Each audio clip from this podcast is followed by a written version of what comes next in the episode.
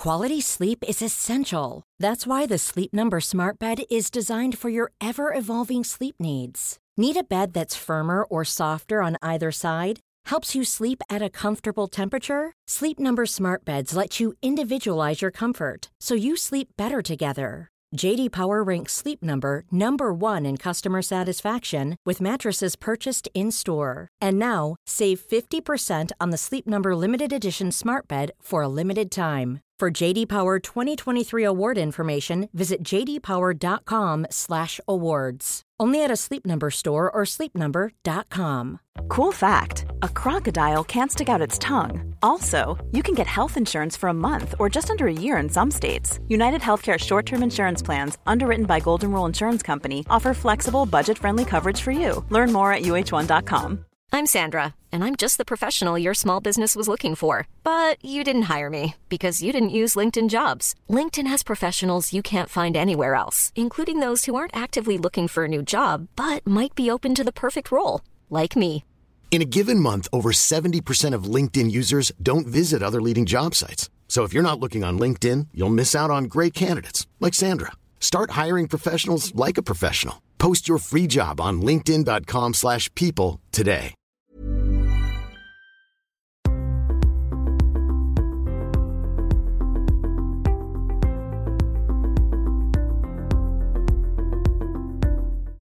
Madame Dupont, vous êtes psychologue clinicienne, spécialisée en psychopathologie et en neuropsychologie.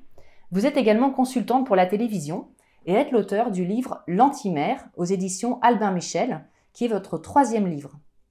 Dans cet ouvrage glaçant, vous racontez votre enfance dans un riche quartier parisien avec une mère hystérique, inhumaine et perverse. Avec ce récit, vous abordez le sujet de la jalousie maternelle dont on parle peu et dont vous avez été la victime avec vos frères aînés. Pour commencer, et pour ceux qui n'ont pas encore lu votre livre, pouvez-vous nous décrire le comportement de votre mère quand vous étiez petite? Vous parlez de son obsession maladive de la propreté, de ses cris incessants, de sa haine envers tout le monde et de sa volonté constante de dresser les uns contre les autres, par exemple. Oui, alors en, fait, le, foyer familial était euh, entièrement euh, euh, organisé et paralysé, même, j'ai envie de dire, autour de, de conduites très inappropriées, en fait, de, la part de ma mère. qui était principalement alors beaucoup de chantage au suicide, mais qui n'était pas l'expression euh, d'une mélancolie, euh, d'une pathologie dépressive en fait. Hein. Et d'ailleurs, ça n'impressionnait pas mon père et mes frères, mais moi qui étais la plus jeune, j'en avais très peur en fait. Donc euh, ce chantage avait une très très grande emprise sur moi, puisqu'il a commencé quand j'avais 3 ans. donc je n'avais aucun moyen de, de, mettre ça à distance et de le remettre en question. donc il y avait ce chantage au suicide qui lui permettait d'imposer en fait systématiquement ce qu'elle voulait dès qu'elle était frustrée. il y avait beaucoup de, de menaces, d'insultes, d'humiliations. Euh, et puis, euh, il y avait effectivement, euh, pour la plus jeune, et qui était, j'étais la seule fille en fait, un isolement. C'est-à-dire que j'étais collée à elle de manière très très fusionnelle. Et, j'étais un peu séparée des hommes de la famille, ce qui faisait que j'avais très peu de moyens de recevoir de l'affection des autres membres de la famille et surtout de pouvoir avoir des éléments de comparaison ou d'autres modèles qui m'auraient permis de remettre en question plus rapidement en fait le discours de ma mère. Donc euh, voilà, les insultes, la, manipulation, le chantage, euh, les humiliations et l'isolement, c'était vraiment le quotidien et chacun prenait euh, la fuite comme il pouvait. C'est-à-dire que mon père était très absent, mon frère aîné a demandé à aller en pension, et puis mes autres frères étant plus âgés que moi, ils sont assez vite partis vivre leur vie. Et moi, en fait, je me suis retrouvée collée à cette, à cette femme qui me prenait à la fois pour son joujou et pour son punching ball. Vous, racontez euh, avec euh, de nombreux détails dans votre livre euh, son obsession de la, propreté. Et il y a plusieurs passages où vous racontez que vous n'aviez pas le droit de sortir de la baignoire sans avoir nettoyé à chaque fois la, baignoire. avant. Oui, je me faisais insulter parce que je laissais un cheveu sur ma tête d'oreiller, ce qui m'a valu à 12 ans, juste au moment où la puberté émerge, on commence à s'intéresser aux garçons, à avoir envie de plaire. En plus, je faisais de la danse classique, donc il me fallait des chignons. Euh, mais je perdais mes cheveux et euh, par conséquent, ça m'a valu de me faire euh, quasiment raser la tête. Enfin, on m'a laissé 3 cm sur, la, sur les cheveux, ce qui m'a rendu complètement phobique des coiffeurs pendant longtemps.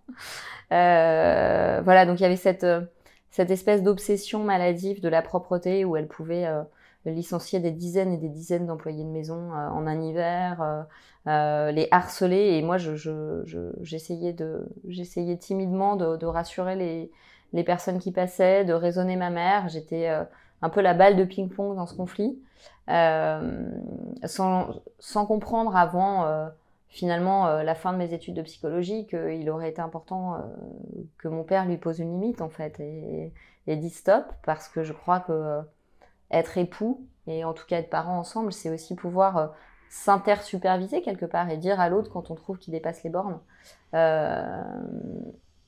pour éviter de conduire à des catastrophes familiales comme ça a été le cas dans ma famille comme c'est le cas dans la famille de nombreux de mes patients et malheureusement bon bah c'est ce sont des séquelles qui mettent un peu de temps à être, euh, à être rétablie. Euh, comment, alors euh, vous racontez que donc, depuis toute petite, votre mère a cette emprise sur vous et ce chantage au suicide. comment de, vos yeux d'enfant, vous voyez cette mère, puisqu'effectivement vous n'avez pas vraiment de comparaison autour, quand vous étiez toute petite, comment vous voyez votre mère? Bah, Vous savez, pour un tout petit, sa mère, son père, c'est Dieu en fait, c'est tout son univers, c'est la vérité, c'est la force, c'est la beauté. Ma mère était la plus merveilleuse. Euh, en fait, moi, j'ai aimé ma mère, mais à y laisser, euh, ma santé, en fait, euh, vraiment. Jusqu'au jour où j'ai compris qu'il fallait que je fasse quelque chose qui était quasiment contre nature, c'est-à-dire qu'il fallait que je me je désaime, en tout cas que je me détache complètement d'elle pour pouvoir survivre. Mais bien sûr que petite, je l'aimais. Je, je, dis dans le livre, j'aimais à la folie mon mal de mère. et je voulais la sauver. C'est-à-dire que quand un enfant, ça on l'apprend en psychologie, quand un enfant est dans un foyer qui dysfonctionne, comme il a impérativement besoin de ses parents et qu'il en est dépendant, euh, il met en place toutes les stratégies qu'il peut trouver pour euh, sauver ses parents. Donc moi, je faisais la médiatrice entre mes parents quand ils quand s'insultaient. Euh, j'essayais de consoler ma mère, j'essayais de la raisonner. Je lui apportais des fleurs, je lui massais le ventre, je lui apportais son petit déjeuner au lit. Je faisais absolument tout ce qui me semblait dans mes moyens pour la sauver jusqu'à ce que je comprenne qu'elle n'avait pas du tout besoin d'être sauvée, que c'était pas du tout mon rôle et que c'était à elle d'avoir le désir de se prendre en charge si elle avait un mal-être. Et elle avait certainement un mal-être. Mais pour être mère aujourd'hui et pour être psychologue et, accompagner des mamans, euh, beaucoup de mères ont un mal-être et pour autant euh, elles ne s'en prennent pas à leur enfant. Elles se font suivre, elles se font accompagner, elles demandent de l'aide. Euh, elles n'isolent pas l'enfant avec elles, elles ne collent pas l'enfant à leur mal-être. Oui, parce que ce qui est en plus, euh, qui rajoute du malheur à votre histoire, c'est que vous avez des frères aînés. Mais on a l'impression que les frères aînés et votre père finalement vivent à part, et vous, vous êtes en vase clos avec votre mère.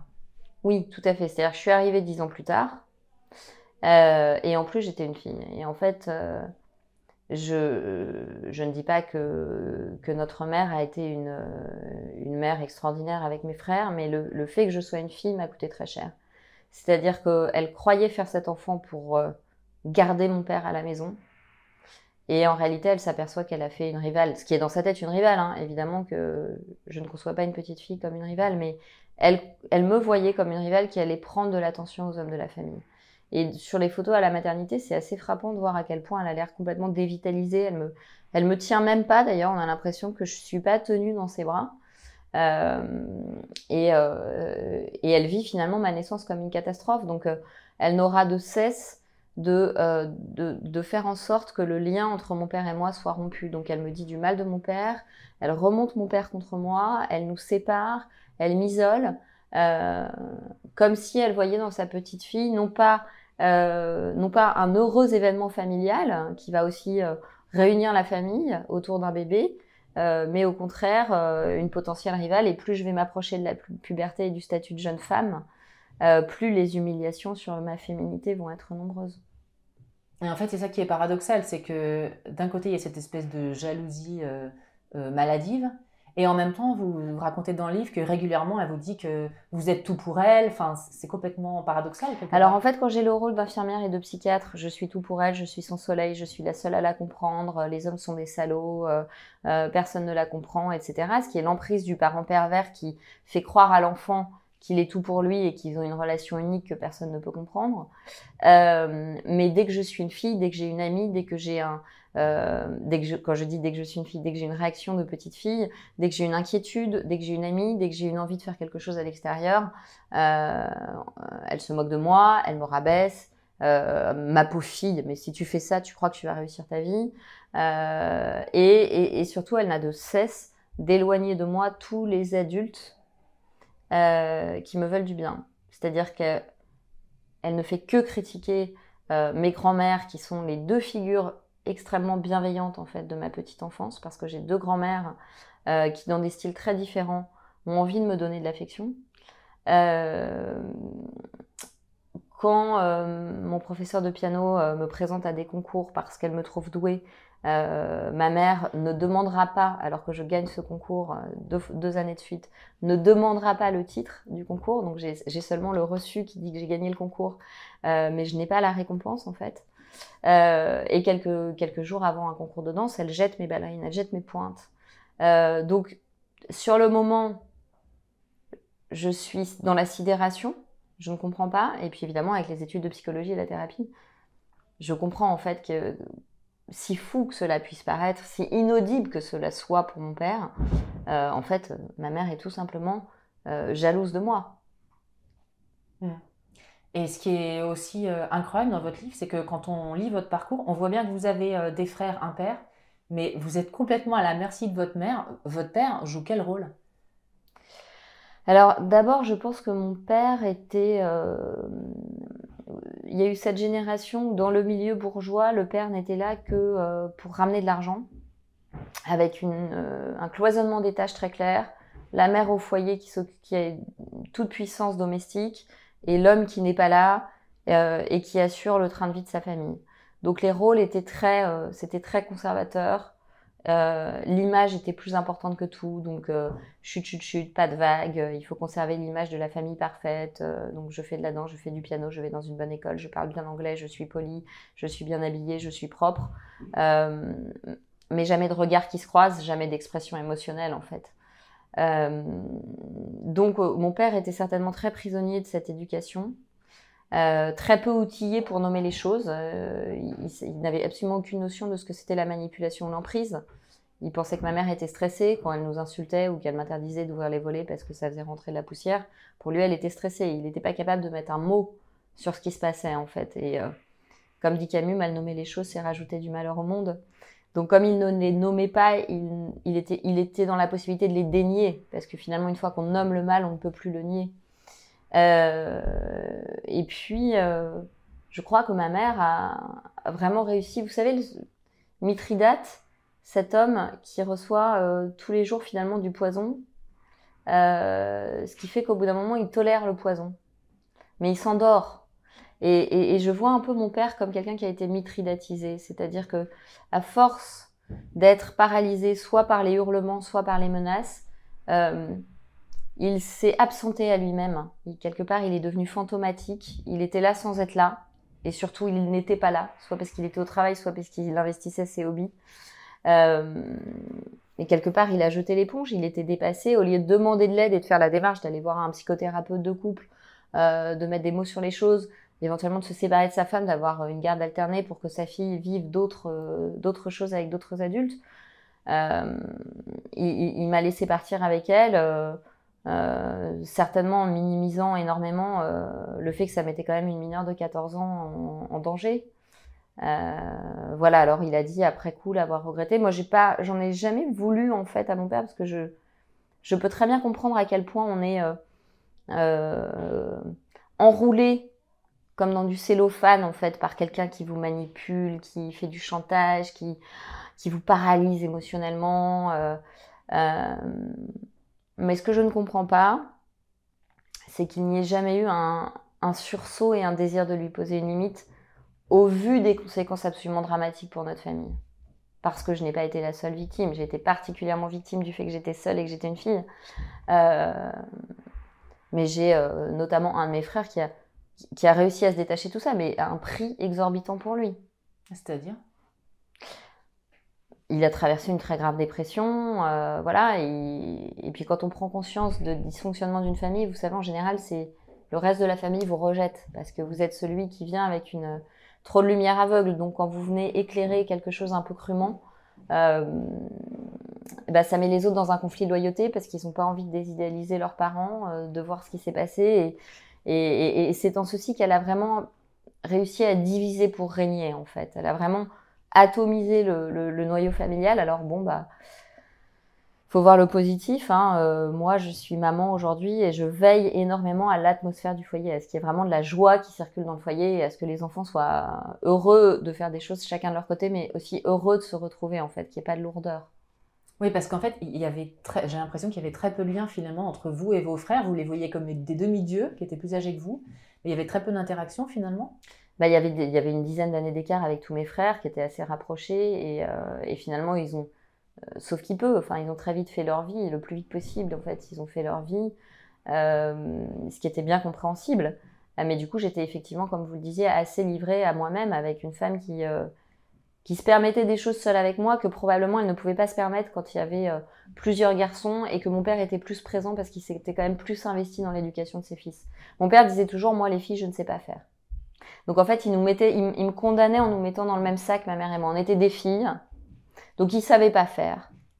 Euh, et quelque part elle avait réussi à ce qu'il me fasse payer à moi ses défauts à elle. Hmm. Et donc, il y a, je ne sais plus à quel âge, je crois que c'était vers 13-14 ans, où votre mère décide, quand vous, vous avez 13-14 ans, votre mère décide de quitter l'appartement familial en vous emmenant vous. Oui. Et vous allez emménager dans un petit 30 mètres carrés euh, toutes les deux. Pourquoi elle, elle, veut faire, pourquoi elle fait ça? Je pense qu'elle veut faire payer des choses à mon père, en fait. Que je, vais être, euh, que je vais être un peu comme un otage. Elle fait payer à mon père sa frustration, le fait que euh, ils ne se sont probablement jamais compris sur leur objectif commun de couple et de famille. Que mon père était sûrement assez rigide dans sa répartition des rôles. Que ma mère euh, voulait beaucoup d'enfants, mais puis finalement euh, s'est sans doute aperçue qu'elle n'était pas, elle n'était pas heureuse là-dedans, qu'elle n'était pas faite pour ça, parce que bah parce que quand on n'a pas beaucoup d'empathie, c'est difficile de s'occuper de beaucoup d'enfants petits. Ça demande quand même une certaine euh, comment dire, ça demande beaucoup de dévouement des tout petits. Euh, et qu'en fait, elle, avait envie de s'amuser. Et, j'ai l'impression qu'elle m'a utilisé pour faire payer quelque chose à mon père. Alors, est-ce qu'elle sait elle-même ce qu'elle lui a fait payer? Je n'en sais rien. Euh, mais c'est comme ça que je l'analyse aujourd'hui. Elle a fait payer à mon père de m'aimer et elle m'a fait payer.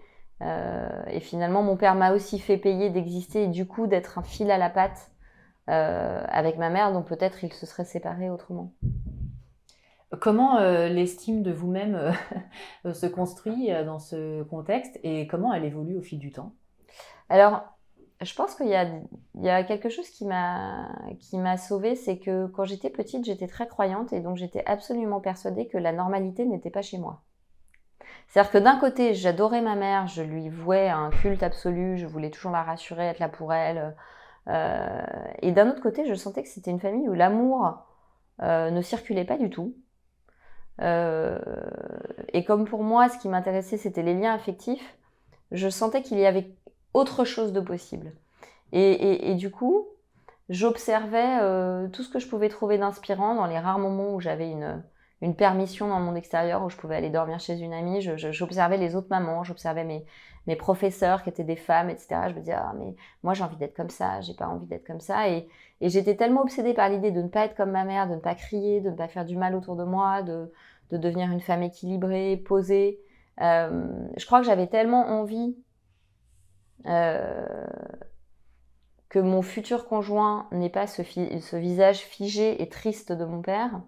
Euh, que je, je crée comme un patchwork avec mon imaginaire tout, tout ce qui pouvait m'aider à composer une autre personnalité en fait que ma mère. Donc ça, ça m'a guidée, mon imaginaire, parce que j'adorais lire, je priais, euh, et puis euh, j'ai croisé des figures inspirantes. Et puis j'ai rencontré mon premier amour à 17 ans et mon premier amour avait une famille, donc ça m'a aussi donné d'autres choses à d'autres sources d'inspiration. Euh, voilà, il y, a eu, y a eu tout ça. Et puis très tôt, l'écriture. J'écrivais des nouvelles. Euh, et la lecture et, l'écriture m'ont été vraiment d'un secours précieux. Ça vous permettait de vous évader du, quotidien? Oui, absolument. Vous, racontez plusieurs fois, enfin vous expliquez plusieurs fois qu'effectivement euh, vous, vous priez Dieu quand vous êtes petite. Est-ce que vous pensez que ça a été un facteur de résilience Et, d'où vous vient cette... Est-ce que vous êtes dans une famille chrétienne? Pourquoi vous faites ça? J'étais dans une famille, euh, j'étais dans une famille assez euh, conservatrice. Donc on était catholique, mais euh, il n'y avait pas une foi ardente. voilà, pour autant, quand je demandais des vies sein, ma mère m'achetait des vies sein et j'étais quand même voilà, il, m'avait fait faire le baptême, la communion. ça, c'était pas, c'était présent, sans être, euh, sans être extrêmement présent. Je pense que pour moi, c'était euh, évidemment euh, un refuge. C'était peut-être même le signe d'une forme de désespoir et de détresse, en fait. C'était certainement un appel au secours. Mais en revanche, j'ai toujours gardé la foi intime qu'il y a une transcendance et qu'il y a quelque chose qui nous dépasse. Alors, il y a des moments où le dogme catholique me questionne beaucoup, il y a des moments où le dogme catholique me parle. Euh, ça, c'est beaucoup moins clair que quand j'étais petite, mais en tout cas, oui, la spiritualité, l'idée qu'il y a une transcendance, c'est euh, évidemment ce qui fait que dans l'épreuve, un être humain, euh, un être humain s'en sort. C'est pour ça qu'il faut surtout pas couper un enfant de sa spiritualité, quelle que soit la forme qu'elle prend, en fait. Parce que comme un être humain a besoin de croire que quelque chose de bon existe, si on l'empêche de croire dans une transcendance, il va compenser. Il va compenser avec des, jeux, des drogues, des choses qui sont finalement euh, potentiellement destructrices et addictives. Hmm. Donc finalement, y a, parce qu'effectivement quand on lit votre livre, euh, on, est, euh, on est glacé parce qu'il y a des moments qui sont absolument terribles et on vous sent tellement seul.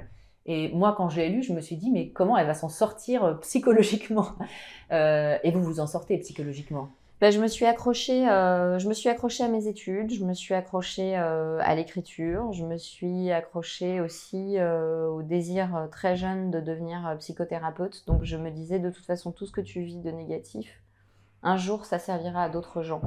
Donc j'étais dans cette logique de transformation qui m'évitait. Oui, c'était difficile, mais ça ne basculait pas dans l'absurde parce que je me disais, ok, tout ce que tu vis, c'est comme une expérience que tu emmagasines et un jour ça pourra servir à d'autres personnes qui ne vont pas bien.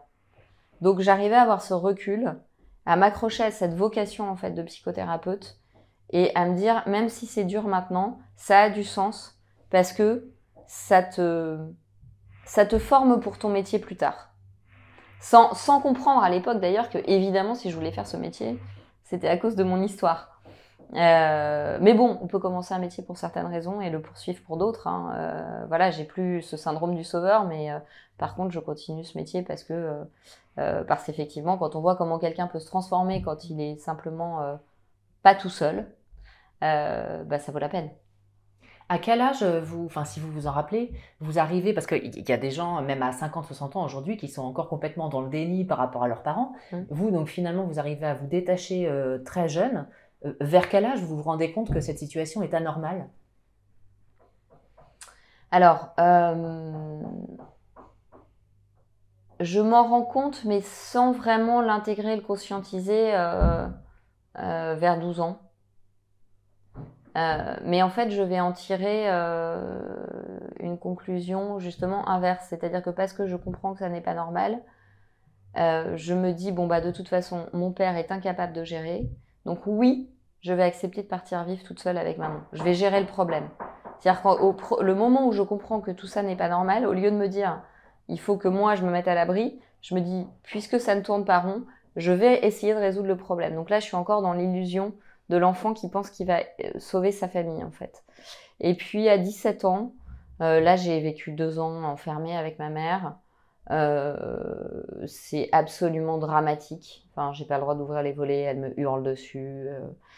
Euh, c'est des humiliations quotidiennes. et est-ce que c'est l'instinct de survie? Je pense aussi que c'est le fait d'avoir rencontré mon premier amour à l'époque qui, qui me dit immédiatement mais tes parents sont complètement malades en fait. c'est pas ça une famille. Alors, sur le coup, je le prends très mal, évidemment, je, prends la défense de mes parents. Il n'empêche qu'ils m'ouvrent une fenêtre, en fait, et que cette fenêtre sur le réel, bah, je la referme pas, puisqu'au contraire, je, décide de quitter, en fait, le domicile de ma mère à 17 ans, euh, et, de retourner vivre chez mon père. Voilà. Et à ce moment-là, je, traverse une phase de de dépression. Alors, je prends pas de médicaments, mais je, traverse une phase très difficile où je me dis, mais ma vie n'a plus de sens puisque j'ai abandonné ma mère, donc il y a beaucoup de culpabilité. Mais mine de rien, ça va être le début quand même de, à la fois d'une descente aux enfers parce que je réalise ce qui m'est arrivé, et en même temps, c'est le début de la reconstruction parce que je sors du déni et je comprends qu'en fait, ma mère ne veut pas de moi, que je n'ai vécu que du rejet en permanence.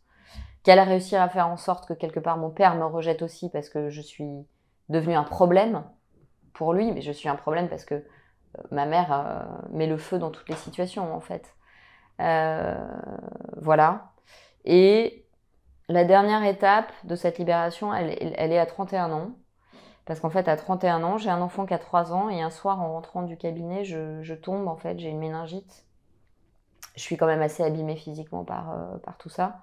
J'ai beaucoup somatisé, en fait. C'est-à-dire, pour pas devenir folle, c'est mon corps qui a trinqué. Donc, j'ai eu des problèmes de santé à répétition qui était sûrement une manière, d'ailleurs, de m'invalider, de, me mettre en incapacité de faire les choses qui pourraient rendre ma mère jalouse. Vous voyez, de pas trop briller, de pas trop réussir. Tomber malade, finalement, c'est une manière de ne pas prendre sa place dans le monde euh, et donc euh, de pas risquer de la rendre jalouse. Et j'ai très bien réussi mes études, mais en bon petit soldat. Pas d'une, je ne me permets pas d'être ambitieuse en fait à l'époque. Euh, et donc une méningite arrive. Et à l'occasion de cette méningite, en fait, euh, ma mère n'appelle pas l'ambulance.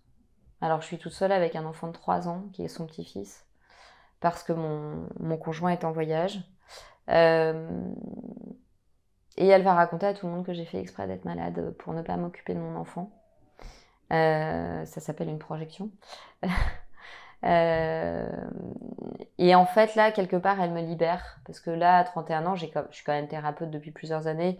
Euh, j'ai aidé des... Évidemment, les cordonniers sont les plus mal chaussés, donc j'ai aidé des patients à sortir de cette situation, mais moi, j'en suis pas totalement sortie à l'époque. Euh, j'ai fait des études de psychologie et pour autant, je, je pardonne encore à ma mère. Et en fait, le, le fait qu'elle dise ça, il y a un point de non-retour, elle me libère complètement. Et je me dis, bon, cette femme n'est pas récupérable, en tout cas, c'est pas par moi que ça viendra, sa prise de conscience, il n'y a rien à faire, même si je suis mourante, elle ne se remet pas en question, elle continue d'être véhémente, elle continue de calomnier. Donc, euh, je vais la laisser faire son chemin. Moi, je dois mon énergie à mon enfant. Voilà. Je ne dois rien à ma mère. En revanche, mon enfant, je lui dois tout. Donc, maintenant, je coupe les liens avec toutes les personnes qui, sont, qui me tirent vers le bas. Euh, et je donne mon énergie à mon fils. Et en fait, quelque part, le fait d'être mère m'a obligée à ne plus être dans le déni parce que sinon j'allais lui transmettre de la souffrance, j'allais être une maman euh, vulnérable, j'allais être une maman déprimée, j'allais être une maman malade, et pour moi c'était absolument hors de question. Donc cette envie de donner le meilleur à mon enfant m'a aidé finalement à lever le voile et à ne plus être dans le déni de, de, ma, de ce qu'était ma génitrice. Est-ce qu'on peut, est-ce qu'on, oui, est-ce qu'on peut penser que la plupart des gens qui ont des syndromes du sauveur euh, qui vont faire des, métiers un peu sacrificiels, euh, comme des infirmières euh, qui travaillent non-stop en n'étant pas très très bien payées. Enfin, tous ces métiers où on donne énormément de soi et où on a peu de gratification. Est-ce que ça peut venir de, schémas parentaux de ce genre? Oui, bien sûr. Après, ce sont des vraies vocations. On peut aussi être appelé une vraie vocation à prendre soin de l'être. Euh, bah, des gens qui ont la foi peuvent l'avoir parce que ça a du sens, ça donne aussi du sens à la vie de faire un métier où on s'occupe euh, des, personnes vulnérables. Euh, donc c'est pas forcément ça, mais quand il y a un syndrome du sauveur, en général, d'une manière ou d'une autre, ce sont des adultes qui enfants ont été mis en échec dans des missions impossibles. C'est-à-dire qu'ils se retrouvaient à une place qui n'était pas la place d'un enfant, à devoir sauver un frère, un père, une mère. Et évidemment, c'était mission impossible puisque c'était pas leur rôle. Et pourquoi l'enfant systématiquement veut sauver ses parents en l'occurrence? Bah Parce qu'en fait, euh, l'enfant ne peut pas vivre sans ses parents. Il est totalement dépendant. Donc en fait, si ses parents s'effondrent ou s'en vont ou l'abandonnent, lui, euh, il est euh, en détresse absolue. Donc, il va tout faire pour sauver ses parents. D'une part, pour ne pas se retrouver en détresse, et d'autre part, pour préserver une bonne image de ses parents. C'est-à-dire, si je suis un enfant parfait, peut-être que ma mère sera une bonne mère et j'ai besoin de croire que ma mère sera. C'est pour ça que j'ai tant cherché à être parfaite jusqu'à ce que je comprenne que c'était. Euh, j'étais prise dans une injonction paradoxale parce que si j'étais pas parfaite, j'étais une merde.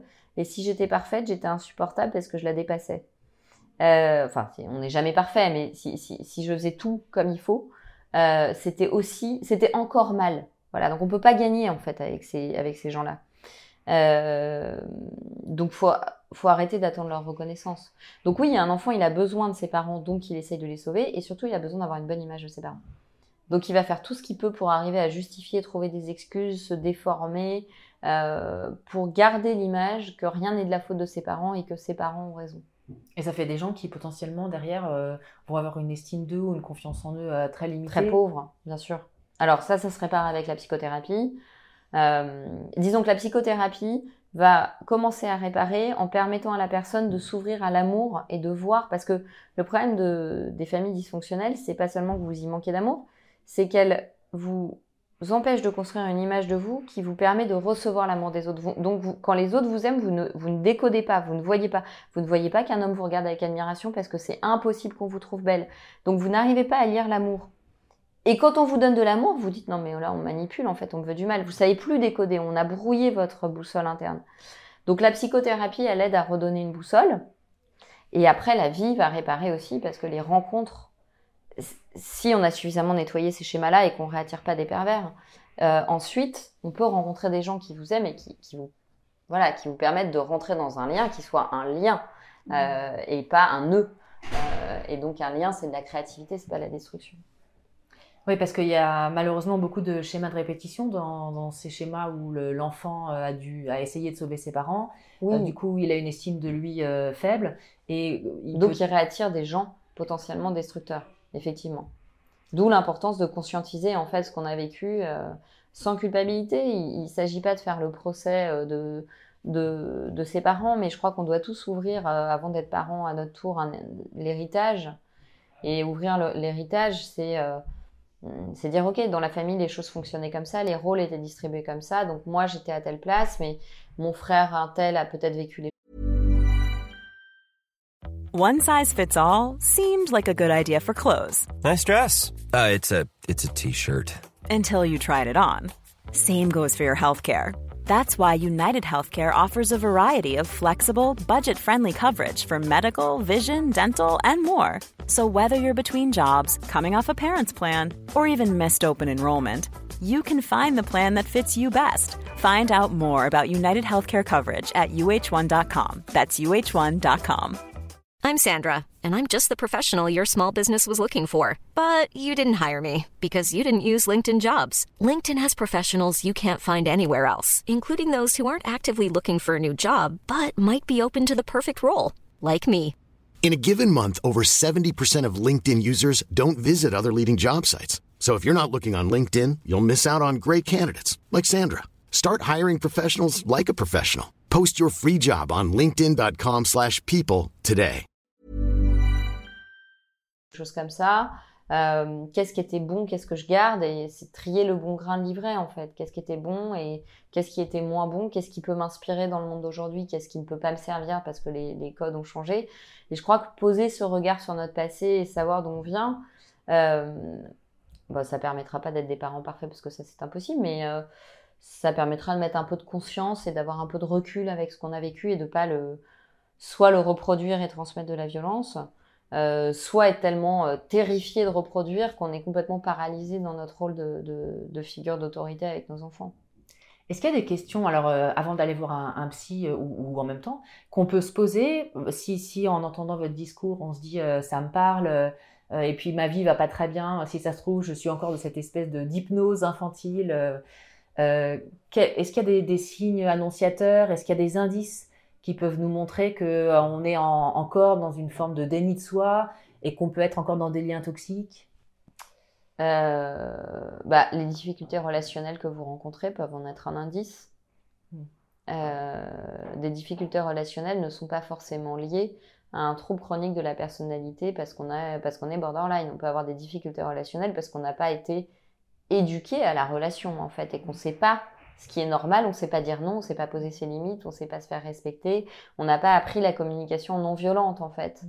Euh, donc si vous avez des difficultés relationnelles, c'est possible. Si vous somatisez beaucoup, vous êtes souvent malade, euh, c'est possible aussi. Si vous vous sentez systématiquement mal ou coupable après avoir vu certaines personnes de votre famille, euh, parce que il faut faire attention. C'est pas parce que quelqu'un vous dit quand je vois mes parents après j'ai envie de me suicider que cette personne a besoin de prendre des médicaments et qu'elle est suicidaire.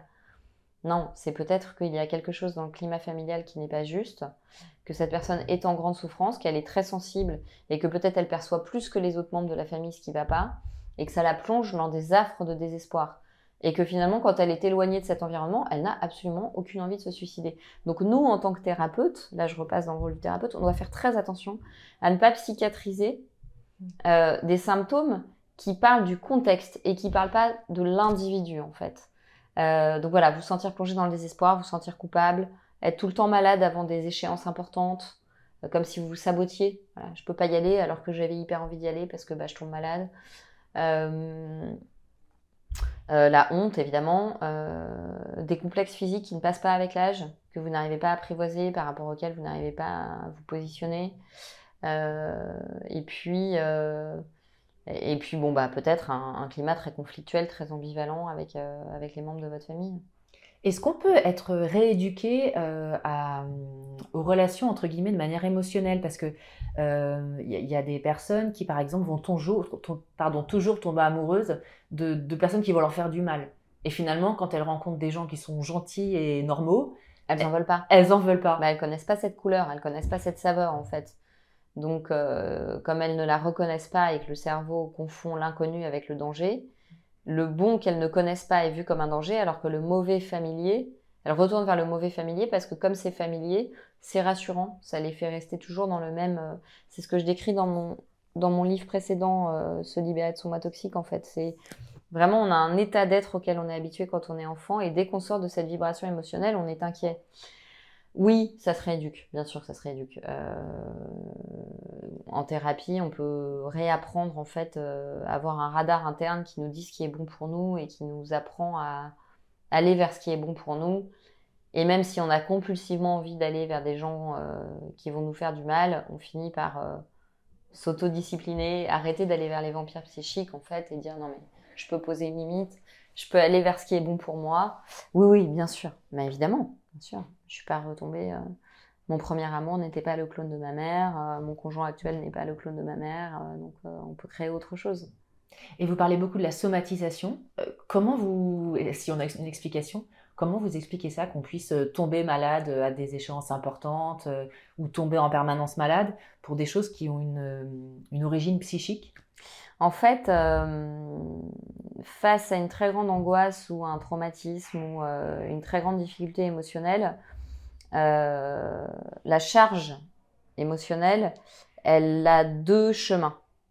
Soit elle arrive à aller dans le psychisme, à être élaborée. Donc la personne va faire d'abord des cauchemars et puis elle va réfléchir sur ses cauchemars. Elle peut, euh, euh, elle peut mettre ça en perspective, elle peut le conscientiser. Soit elle est tellement forte que la personne n'y arrive pas. et dans ces cas-là, la charge émotionnelle, les émotions, c'est quelque chose de, très euh, précis physiologiquement. C'est des hormones de stress qui augmentent, c'est un rythme cardiaque qui change, etc. Euh, etc. Euh, et donc, si la charge d'angoisse, de peur, de, de, tristesse est trop forte, ça peut pas être élaboré par le psychisme. Donc, pour ne pas devenir fou, ne pas aller dans la maladie mentale, ce qui est le cas de certaines personnes qui vont plonger dans la dépression dans la bouffée délirante ou se dissocier complètement. Euh, et évidemment, c'est beaucoup, en fait de, de personnes choisissent d'aller choisissent inconsciemment d'aller dans la dissociation, c'est-à-dire qu'elles vont se cliver définitivement de leurs émotions, devenir très dures avec des traits un peu euh, dénués d'empathie, très narcissiques parce qu'il y a une faille. Soit la personne maintient son équilibre psychique, elle ne veut pas euh, être déprimé ou être narcissique ou être déséquilibré d'une manière ou d'une autre. Mais il faut bien que la charge anxieuse aille quelque part. Et dans ces cas-là, c'est le corps qui trinque. C'est-à-dire que quelque part, le corps va devenir fou à la place de l'esprit. Donc moi, je ne m'autorisais pas à être folle, je ne m'autorisais pas à être déprimée, je ne m'autorisais pas à être égocentrique comme ma mère. Mais par contre, toute la charge d'angoisse, euh, elle, euh, elle allait dans le théâtre du corps, en fait. D'ailleurs, un bébé, il peut pas mettre en mots, il peut pas élaborer ce qu'il vit. C'est toujours avec son corps qu'il dit qu'il n'est pas bien. Il pleure, il gesticule, il somatise, il a mal, euh, il dort pas, il mange pas. Euh, donc en fait, l'être humain est une unité psychosomatique et notre corps prend en charge tout ce que notre esprit ne peut pas gérer finalement. Donc la voix psychosomatique, euh, c'est la seule voix qui reste quand quelque chose nous fait tellement mal que ça risque de nous rendre fous. Et j'étais très euh, surprise parce que quand on, quand on lit votre livre et que à un moment vous sortez de l'emprise, enfin de l'emprise de votre mère, en tout cas vous la quittez, et vous commencez à vivre votre vie.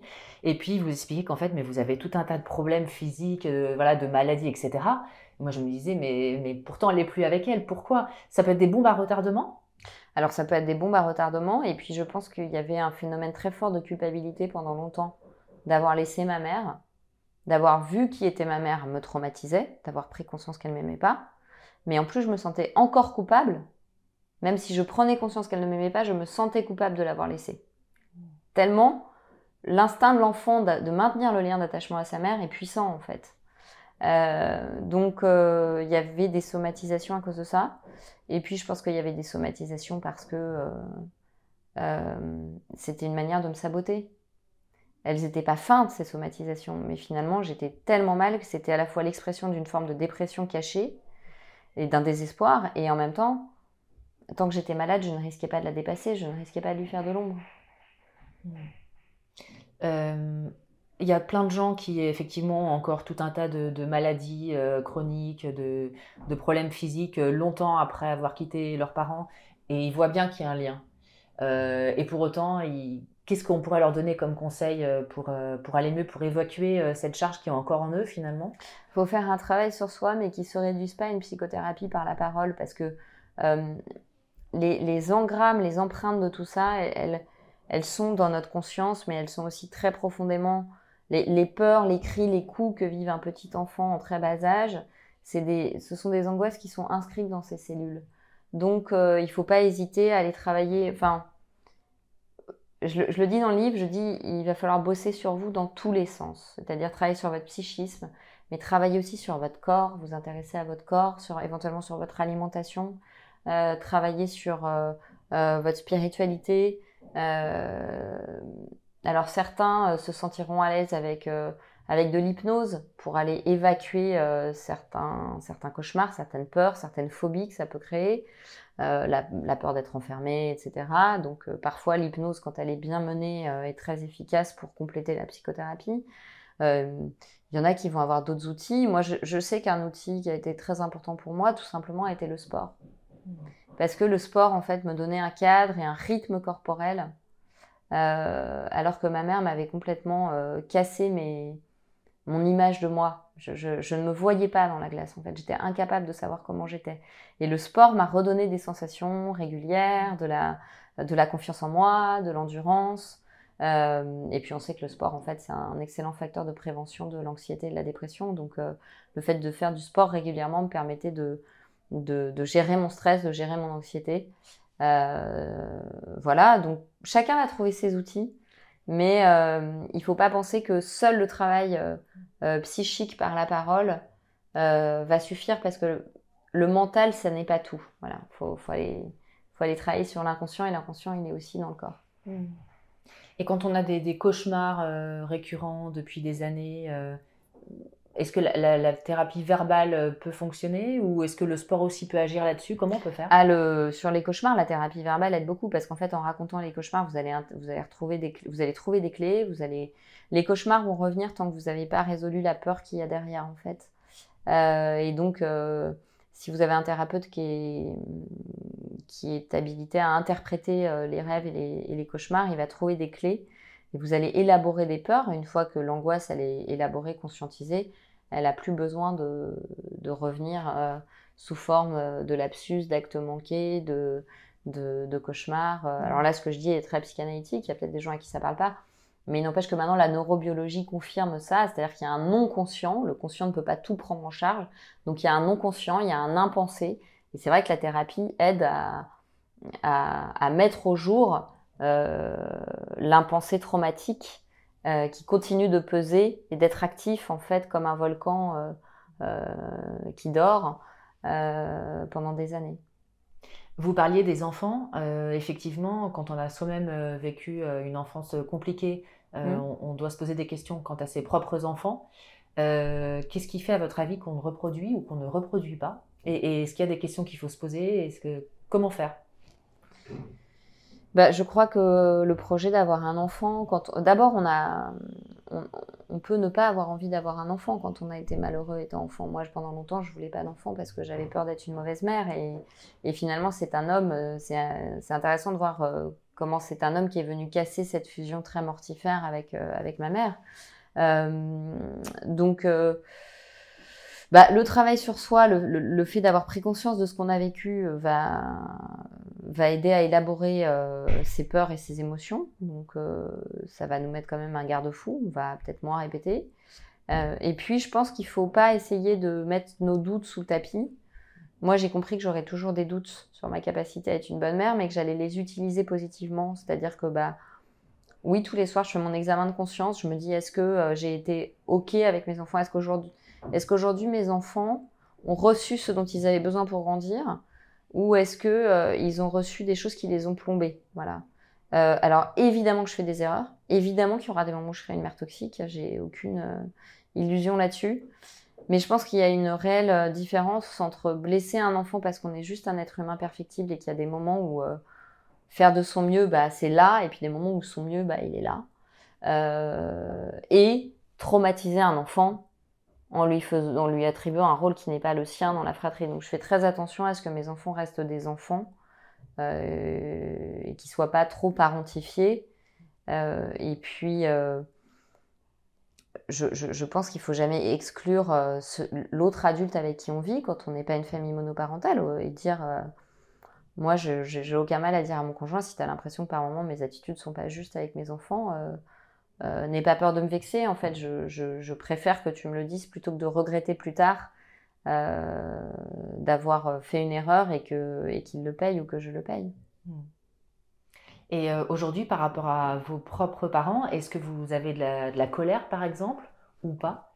J'ai plus de colère. J'ai passé en fait tous ces stades. J'ai passé la j'ai passé le déni, j'ai passé la stupéfaction, j'ai passé la peur. J'ai eu longtemps peur de ma mère, évidemment. Elle est capable, euh, elle est toujours en train de manipuler la famille. Euh.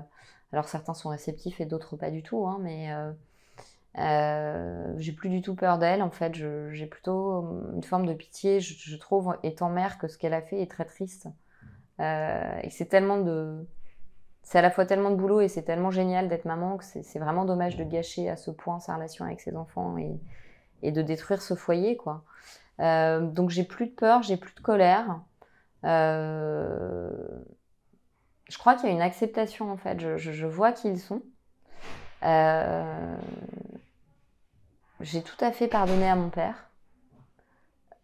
Pour autant, je sais que quand il est manipulé par ma mère, il devient très toxique, donc je me mets à une distance qui est safe pour moi, entre guillemets, mais sans acrimonie. En revanche, je ne cède plus au chantage de euh, me taire pour ne pas faire de vagues parce que je pense que euh, pour avoir eu beaucoup de patientes qui ne s'en sont pas sorties si facilement euh, et qui ont des histoires similaires, et justement parce que je m'en suis sortie et que je ne veux pas qu'on transmette aux enfants la souffrance qu'on a reçue, je pense que c'est un sujet important d'oser lever le tabou de la jalousie parentale. Donc je le fais, que ça plaise ou que ça ne plaise pas mais ça n'est pas une vengeance contre. C'est mm. parce que je pense que ça a du sens et qu'aujourd'hui, je fais ce qui me semble moi juste sans me préoccuper du candidaton. Euh... Mais j'ai pas d'acrimonie, il euh, n'y a pas de. Non, j'ai pas d'acrimonie euh, contre eux en fait. C'est. Voilà, je, je. suis triste de voir, je suis triste pour ma mère de voir à quel point elle a fait le choix de se déshumaniser en fait. Mais c'est son choix. Voilà. Moi, je, je fais d'autres choix. Vous avez, j'imagine, un peu enquêté sur ce qui avait pu, dans sa vie, dans son enfance, l'amener à cet état et à faire ce choix de, de basculer dans cette nocivité? Euh, Oui, bah écoutez, je n'ai pas, euh, je n'ai pas trouvé parce que tous les, vous savez, tous les enfants maltraités ne deviennent pas des parents maltraitants. Et inversement, tous les parents maltraitants n'ont pas été des enfants euh, maltraités. Donc, euh, ma mère, elle est née en 46, après la guerre, euh, donc elle a vécu effectivement avec des parents qui étaient traumatisés par la Seconde Guerre mondiale. Mais enfin, tous les, tous les parents qui sont nés en 46 n'ont pas eu cette relation avec leur fille. Au contraire, ils peuvent avoir envie de lui donner quelque chose, quelque chose de la de l'abondance et de la joie qu'ils ont connue aussi à cette euh, génération d'après la guerre hein, et des Trente Glorieuses. franchement, de ce que j'ai enquêté, il n'y a pas eu de, il a pas eu de trauma, il n'y a pas eu de, elle a reçu de l'amour. Euh, en revanche, ma grand-mère maternelle était très traumatisée par la violence des bombardements euh, sur sa ville pendant la guerre. Et je pense que c'est une femme qui ne savait pas du tout gérer la violence. Elle ne comprenait pas la violence. Et donc, elle ne comprenait pas ma mère. Et donc, ma mère et elle s'entendaient assez mal à l'âge adulte. Euh, voilà. Mais mes études de psychologie et les recherches que j'ai faites sur ma famille m'ont surtout amené à accepter l'idée que la psychologie ne doit pas être une culture de l'excuse et qu'il n'y a pas toujours des, explications euh, factuelles à l'attitude de quelqu'un. On a aussi un libre arbitre en tant qu'être humain euh, et on peut faire le choix du mal. Il y a, mon Dieu, beaucoup d'événements en ce moment dans l'actualité euh, qui nous disent à quel point le mal pur existe. Je pense à la petite Lola qui est décédée. le mal à l'état pur, ça existe. Et je pense que ce qui est très difficile et ce qui est un impensé euh, de la famille, c'est que puisque le mal existe, euh, par définition, il peut exister dans la famille, sous forme de maltraitance, sous forme d'humiliation, sous forme à l'extrême d'inceste. Il faut bien que les gens qui ont choisi le mal, qui sont des âmes sombres, aient une famille. Donc les membres de leur famille vont en souffrir. Je veux dire, il y a des profils de gens névrosés, il y a des profils de gens euh, très équilibré, il y a des profils de gens psychotiques et puis il y a des profils de gens très narcissiques, complètement égocentriques, sans aucune empathie, avec des traits psychopathiques. Et il arrive que des gens ayant des traits psychopathiques fassent des enfants. Voilà. Donc je pense que la seule explication, c'est que ma mère avait une personnalité immature avec des éléments de psychopathie importants, sans quoi il est incompréhensible pour une mère qui fabrique des hormones d'attachement de s'en prendre à sa progéniture. On n'est biologiquement pas fait pour ça parce que la survie de l'espèce dépend de ce lien. Donc à l'instant où vous êtes mère, normalement, biologiquement, vous êtes quand même outillé pour avoir un peu d'attachement à votre enfant. Donc les femmes chez qui ça ne survient pas sont des femmes qui ont un, qui n'ont pas forcément été maltraitées, mais qui en tout cas ont un, un dysfonctionnement euh, de leur personnalité, voire un dysfonctionnement cérébral euh, important. Il n'y a pas d'empathie. Il y a beaucoup de psy qui tiennent ce discours, et du coup, je vais vous poser la question, euh, de dire que les parents ont fait du mieux qu'ils ont pu. Moi, je l'ai beaucoup entendu. Qu'est-ce que vous en pensez? Alors, euh, pour euh, recevoir dans mon cabinet des victimes d'inceste, je pense que on n'a pas le droit en tant que thérapeute de dire ça à une victime d'inceste. Moi, je n'ai pas été victime d'inceste, hein, mais dire à une victime d'inceste, non, mais vos parents, ils ne savaient pas, ils ont fait ce qu'ils ont pu, vous savez, à l'époque, c'est retraumatiser la victime. C'est-à-dire qu'elle vient se livrer en état de vulnérabilité et vous accorder sa confiance. Et vous êtes en train de trouver des excuses alors qu'elle a vécu l'inexcusable. Donc il ne s'agit pas de dire vos parents mériteraient d'être électrocutés, mais on ne peut pas dire à quelqu'un vos parents ont fait de leur mieux. C'est vraiment un déni du mal. Et je pense que tant qu'on est dans le déni du mal, on n'est pas au bon endroit anthropologiquement en tant que thérapeute. Le mal existe. Il y a des gens qui font le choix du mal. Il y a des gens qui ont des bénéfices secondaires à faire le mal parce qu'ils savent qu'ils seront meilleurs en faisant le mal qu'en faisant le bien parce qu'ils y arriveront jamais. Moi, j'ai des gens qui m'ont dit je suis pas capable d'être empathique, je suis jaloux de ton empathie, donc finalement, je préfère être euh, euh, un salaud, être un sadique parce que euh, là-dedans je sais faire, alors que moi je sais pas prendre soin des autres. Donc, je crois que le mal, c'est quelque chose dont nous sommes tous euh, capable de faire le choix ou pas à un moment donné.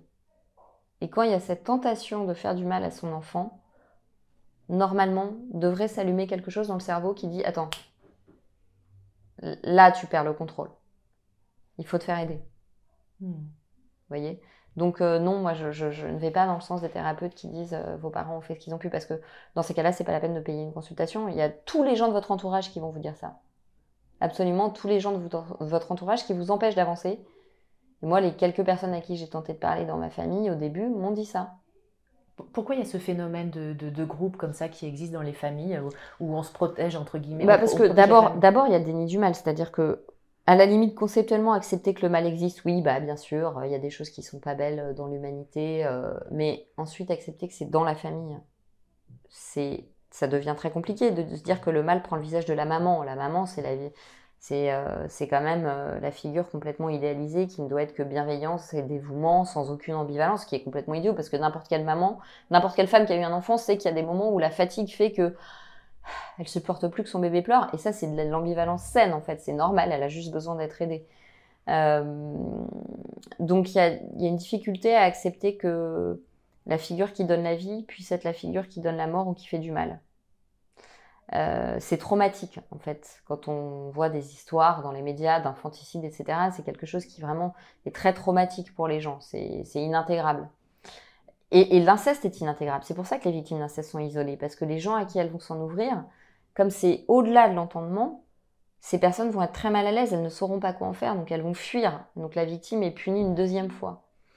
Euh, et puis je crois qu'au sein de la famille il y a du déni et de la minimisation parce que si vous acceptez l'idée que votre sœur ou votre frère a été maltraité par vos parents, il y a forcément un moment où vous vous dites, mais moi, est-ce que j'ai réagi? Est-ce que j'ai essayé d'aider ma sœur? Et donc vous prenez une forme de culpabilité qui n'est pas forcément justifiée. Moi j'estime que les frères et sœurs ne sont pas là pour se sauver les uns les autres et que mes frères ne pouvaient rien faire pour moi. C'était mes parents qui étaient les figures d'autorité. C'était à mes parents d'agir. C'était pas à mes frères de corriger euh, l'attitude de mes parents. Néanmoins, je pense que pour certains, prendre conscience du mal dans la famille, c'est être face à leur passivité, à leur peur, euh, à leur propre peur aussi, hein, d'enfant. Finalement, moi aussi, j'étais menacée. Euh, et que c'est pour ça que beaucoup de gens ont du mal à l'admettre. C'est une forme de, confort, entre guillemets, de ne pas avoir la réalité en face, de rester dans un un déni? Bah, Je ne vais pas employer le mot confort parce que je trouve qu'il y a une forme de jugement à dire ça et moi, j'ai pas envie de juger les gens qui restent sur cette position. Je crois qu'on a tous un niveau de, force morale euh, qui est différent. Il y a des gens qui sont capables de regarder le mal en face et de dire c'est le mal, il est dans la famille et je prends mes dispositions. Et il y a des gens qui vont s'effondrer. Parfois, la vérité, ça vous envoie à l'hôpital psychiatrique. Hein. Il y a des gens qui n'ont pas la force morale pour assumer la vérité. Donc, euh, donc je pense que c'est une. Oui, c'est peut-être, on peut dire c'est une question de confort, c'est une question de lâcheté, c'est une question de manque de courage, c'est une question de manque d'empathie, de manque de sollicitude. C'est, mais d'abord, moi, je pense que c'est une question de dysfonctionnement familial qui fait que justement la solidarité et les liens sont abîmés. Donc, on ne ressent pas l'instinct de porter secours à son frère ou à sa sœur. Et puis, je pense que euh, il y a des gens pour qui c'est euh, c'est ingérable en fait. Ça les met dans un conflit où ils n'ont pas la force en fait d'assumer ça. Du coup, ils font du en même temps. Ils vous disent, mais je sais très bien que euh, les parents euh, sont coupables, que euh, maman a été monstrueuse avec toi, que c'est complètement aberrant d'être jalouse de sa fille, d'être jalouse de sa fille, que tu as vécu un enfer. Mais maman, quand même, la pauvre, elle peut pas passer ses vacances toute seule. Vous voyez, donc ils font du ils, paradoxe en fait. Ils sont pas sortis de leur paradoxe. Et en même temps, c'est vrai que c'est très culpabilisant, euh, maman passe ses, vacances toute seule. Il y, a des gens qui à vont vous dire, euh, c'est vous déroulez le fil et où vous comprenez que qu'elle n'a eu de cesse de rejeter les autres, c'est une conséquence logique d'être seule. Quand on s'en prend à ses propres enfants, on peut s'attendre à ce que certains des enfants ne soient pas euh, en permanence à vous téléphoner et à côté de vous faut pas jouer contre son camp. Et pour euh, conclure, si vous pouviez euh, vous parler à vous-même euh, quand vous, quand vous aviez 18-20 ans et que vous sortiez de l'enfance et que vous vous lanciez dans la vie, est-ce que vous auriez des, conseils à vous donner rétrospectivement? Finalement, qu'est-ce qui vous a le plus aidé pour vous reconstruire et pour aujourd'hui être heureuse, avoir une famille bien traitante Alors, euh, bon, faites-vous accompagner, mais prenez le temps de trouver le thérapeute qui, euh, qui vous convient, parce qu'il y a des thérapeutes excellents sur certaines problématiques, mais euh, moins bons sur d'autres. En fait, on est tous comme ça.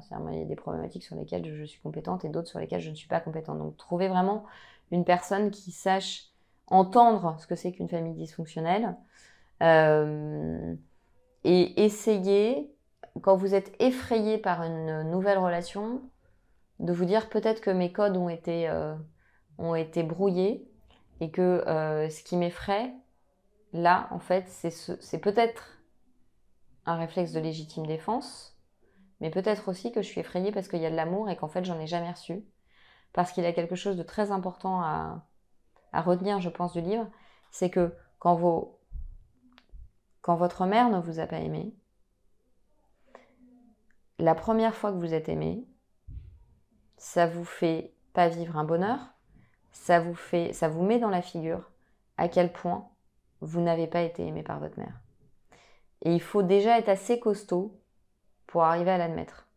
Parce qu'évidemment, on se dit que si ma propre mère m'a pas aimé, c'est que vraiment je suis, euh, euh, je suis euh, rien. Je suis une, souillon, je ne suis rien du tout. Donc voilà, essayez de réfléchir à votre manière de réagir aux nouvelles relations qui rentrent dans votre vie. Et peut-être à, essayer de voir quand il y a de l'amour, parce que ça rend très myope à l'amour en fait, ces histoires de famille euh, dysfonctionnelle. Et, ma toute dernière question, euh, pour justement trouver le thérapeute qui va nous convenir, parce qu'aujourd'hui il y, en a énormément qui font des choses très différentes, euh, quels conseils vous pouvez donner?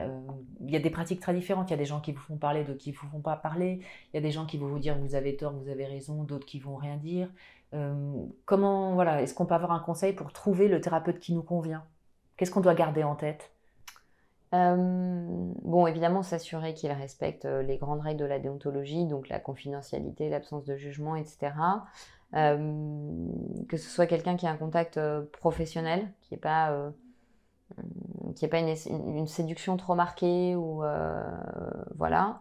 Et que vous vous sentiez chamboulé après la première séance, c'est normal, puisqu'il y a des choses qui ont bougé. En revanche, que vous vous sentiez culpabilisé ou incompris, n'est pas bon signe. C'est-à-dire que euh, un thérapeute sait que quand quelqu'un arrive pour la première fois, euh, il est dans une situation qui est inquiétante, puisqu'il va parler de quelque chose de douloureux à quelqu'un qui ne connaît pas. Donc son rôle, c'est quand même de mettre cette personne dans un climat de confiance suffisant, où il est ni trop intrusif, euh, ni trop rejetant. Donc sentir que la personne est vraiment disponible émotionnellement, qu'elle est à l'écoute, qu'elle est empathique, euh, et puis que euh, qu'elle ne vous voit pas trop vite des choses, parce que peut-être que vous allez sortir frustré, mais il faut vous dire aussi que pour vous renvoyer quelque chose de juste, le thérapeute, il a besoin de temps. Et que c'est pas forcément bon signe qu'un thérapeute vous dise au bout d'une demi-séance, ah bah, de toute façon, votre père vous détestait. on n'est pas prêt à entendre ça à la première séance. Donc voilà, je pense qu'il y, y a, ces indices-là. Et puis n'hésitez pas à essayer avec deux ou trois praticiens avant de trouver vraiment la, personne avec qui vous vous sentez, euh, vous, vous sentez à l'aise. Super. Et eh ben, je vous remercie beaucoup. Merci à vous.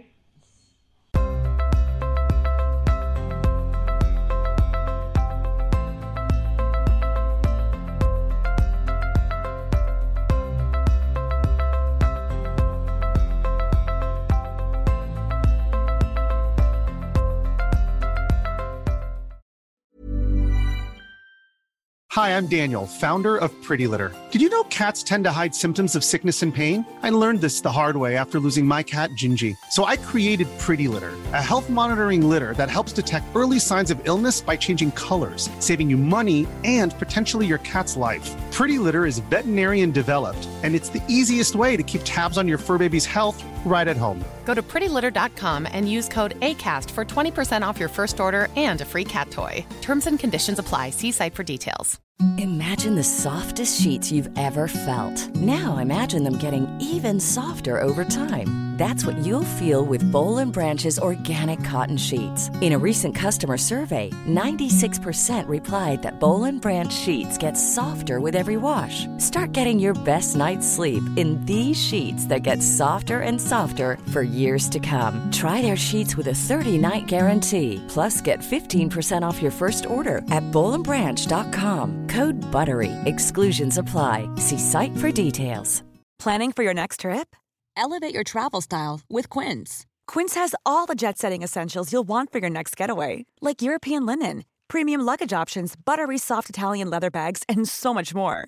And is all priced at 50 to 80% less than similar brands. Plus, Quince only works with factories that use safe and ethical manufacturing practices. Pack your bags with high-quality essentials you'll be wearing for vacations to come with Quince. Go to quince.com/pack for free shipping and 365-day returns.